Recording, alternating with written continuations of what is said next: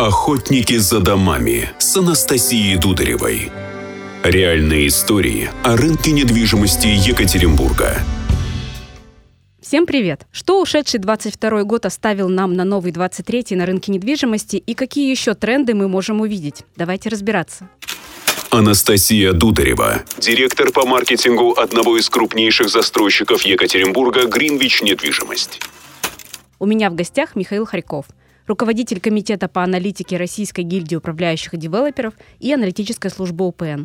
Михаил, привет. Привет. На твой взгляд, какие основные изменения на рынке недвижимости произошли и останутся с нами надолго, а какие временное явление, и через год-два про них просто забудем. Я надеюсь, что к временным мы отнесем вот ту непоследовательную, очень рваную динамику рынка, которая была, вот из крайности в крайность э, нас э, бросала. А вот э, ценовые диспропорции, которые стали результатом, наверное, во многом вот этого нервного рынка, они с нами останутся подольше, но думаю, что в течение двух лет где-то мы их все-таки выровняем. Диспропорции — это рост цен или что ты имеешь в виду? Не обязательно рост цен, это скорее результат роста цен э, за предыдущие периоды. Он не всегда был логичным, не всегда был обоснованным. Некоторые сегменты росли гораздо сильнее, другие опаздывали за рынком, и в результате мы получили такие ценовые перекосы, когда покупатель не может сориентироваться, как так. Вроде бы раньше этот район был один из самых э, дешевых, сейчас стоит почти так же, как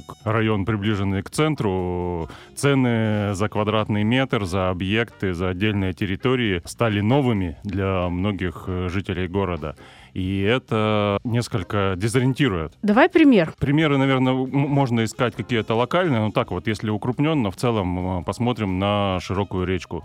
А, по сегодняшним ценам достаточно дорогая территория, разница в цене за квадратный метр э, на широкой речке и условным автовокзалом, пионерским, другими районами, она сегодня не настолько пугающе большая, потому что широкая речка застраивается простым, очень очень компактным жильем, где за квадратный метр цена высокая, а другие районы более разнообразные. Это, с одной стороны, проблема, с другой стороны, возможность для многих э, жителей сегодня использовать эти диспропорции в свою пользу, если они будут улучшать жилищные условия. Такое ценовое, скажем так, непонимание — это финансовые схемы, низкие ставки или все-таки то, что переориентация ценностей и удаленные районы теперь это не страшно, потому что ведь у людей изменился образ жизни, многие из дома работают. И то, и то. Э, то есть здесь э, быстрые перемены ценовые, они всегда происходят в течение относительно короткого срока.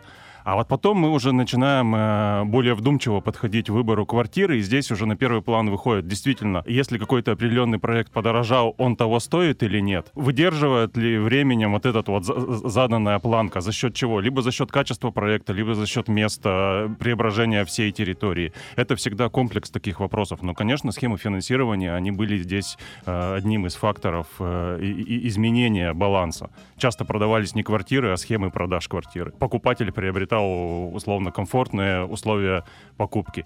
Но рано или поздно все-таки качество места и качество проекта должно выйти на первый план. Ну вот здесь, наверное, соглашусь. По Уктусу приведу пример. Сильно изменилась локация. Например, наш даже Ривер Парк, у которого свой парк набережная, он дал прирост в том числе и всему микрорайону. Ну, не только наш Ривер Парк, многие проекты.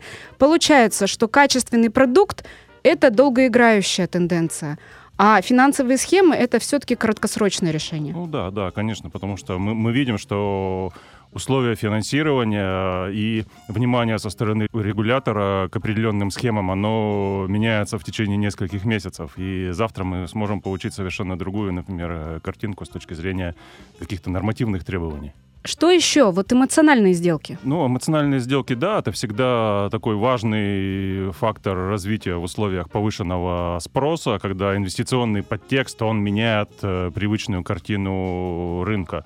Наверное, в 2022 году их было уже не так много, как в 2021 году, но все-таки вот эта вот нервозность, излишняя эмоциональность, она присутствовала, и было большое число по-прежнему необязательных э, сделок. Думаю, что в этом году будет их еще меньше. Но вот все-таки те мамкины, как их называют, инвесторы 21-22 года, в 23 году можно ли от них ожидать выхода из сделок? Потому что эксперты предвещают сложные сделки с ними. Мне кажется, что здесь мы часто переоцениваем э, возможности таких бытовых мамкиных инвесторов. Да? То, что они э, будут быстро сбрасывать э, свои квартиры, потому что они их покупали э, для того, чтобы заработать деньги.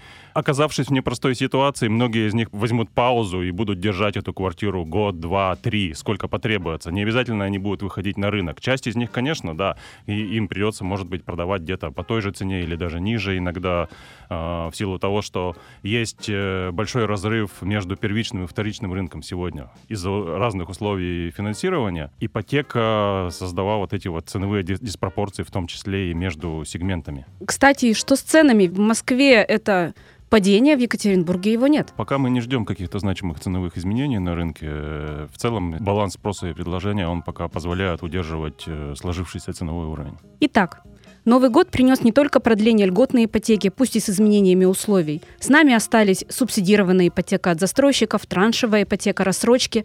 Мы стали разбираться в динамическом ценообразовании и попробовали себя инвестором. На рынке Екатеринбурга за последний месяц вышло более 20 новых жилых проектов. В ближайший год дефицита квартир точно не случится, а значит, каждый сможет выбрать лучший для себя вариант. Охотники за домами. За домами. За домами.